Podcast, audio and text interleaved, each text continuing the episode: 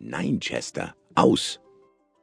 Die drei Worte knallten wie Pistolenschüsse in meine Richtung und warfen mich beinahe um. Im Ernst. Die Menschen machen sich keine Vorstellungen davon, wie weh uns Hunden laut kreischende Stimmen tun. Jedenfalls legte ich die Ohren an und ließ auch sofort die kleine Plastikpuppe fallen, die ich gerade auf dem Flurteppich hatte zerbeißen wollen. Dabei sah sie doch fast genauso aus wie die, die Herrchen Thomas mir zum Spielen gegeben hatte. Na gut, diese hier war ein bisschen kleiner, und ich hatte sie in der Kiste auf dem Treppenabsatz gefunden. Wo war der Unterschied? In der Kiste lagen noch viele andere Spielsachen. Frauchen Bettina riss die Plastikfigur an sich. Du Schlimmer, rief sie. Du hast Josef den Kopf abgebissen. Das geht doch nicht. Wie soll ich denn jetzt eine Krippe aufbauen, ohne den heiligen Josef? Jetzt muss ich einen neuen besorgen. Dabei schüttelte sie streng den Kopf. Noch nie ist mir ein Hund untergekommen, der so viel kaputt macht. Hätte ich das gewusst. Als ich sie mit vor Schreck weit aufgerissenen Augen anstarrte, brachte sie den Satz nicht zu Ende, sondern warf plötzlich das kopflose Plastikfigürchen beiseite und lachte los. Das glaubt mir kein Mensch, prustete sie. Mein Hund hat den heiligen Josef gefressen. Du bist schon ein Schlimmer, wiederholte sie. Puh, gerade noch mal gut gegangen. Da war ich aber ganz schön erleichtert, dass sie nicht mehr diese böse Stimme hatte. Ich legte mich hin und zeigte ihr meinen Bauch. Dazu muss man wissen, das ist der größte Vertrauensbeweis eines Hundes. Sie kraulte mich ein bisschen und lächelte sogar dabei. Ich liebe es, wenn Menschen mich anlächeln, vor allem mein Frauchen. Du musst endlich aufhören, alles zu zerbeißen, was du findest, sagte sie noch und gab mir einen Klaps und ging zurück in die Küche. Den heiligen Josef nahm sie mit. Was soll's? Ich hatte ja nun begriffen, dass ich den nicht haben durfte.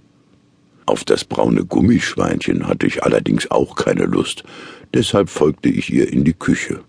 Möglicherweise gab es dort ein Leckerchen für mich. Ich hab da nämlich so meine Erfahrung. Ich muss in der Küche nur lange genug ausharren, um etwas zugesteckt zu bekommen. Nun ja, Erfahrung ist vielleicht ein wenig übertrieben, denn ich wohne erst seit etwas mehr als einem Monat hier. Vorher war ich im Gefängnis. Tierheim nennen die Menschen das wohl.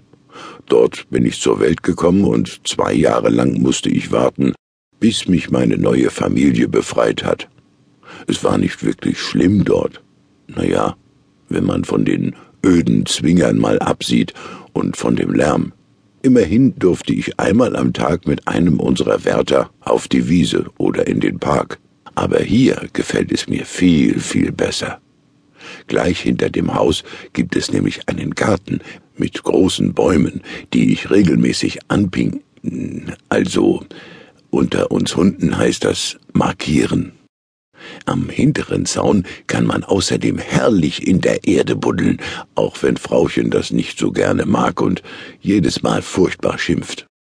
Hinter dem Zaun liegen Felder, über die ich mit Herrchen schon oft gerannt bin. Und sogar einen Bach haben wir in der Nähe, den ich manchmal zum Baden benutze. Für dieses Hundeparadies bin ich meiner Familie sehr dankbar.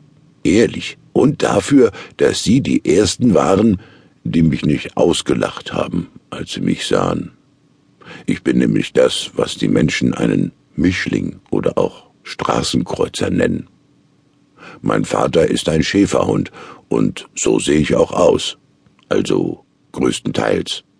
Meine Mutter ist allerdings ein Cocker Spaniel, und von ihr habe ich nur eins geerbt, die großen Schlappohren. Ja, aber dafür kann ich doch nun wirklich nichts, oder? Jedenfalls haben sie nicht gelacht, sondern mich auf die lange Fahrt mit in ihr Zuhause genommen. Mein Zuhause. Und weil sie das taten, hab ich beschlossen, der beste Familienhund zu werden. Sie sind jetzt meine Familie, mein Rudel. In der Küche roch es merkwürdig. Süß, aber köstlich. Kekse nennen die Menschen das, und Frauchen war gerade dabei, welche zu backen. Aber da war noch etwas. Tannengeruch. Kenn ich aus dem Wald.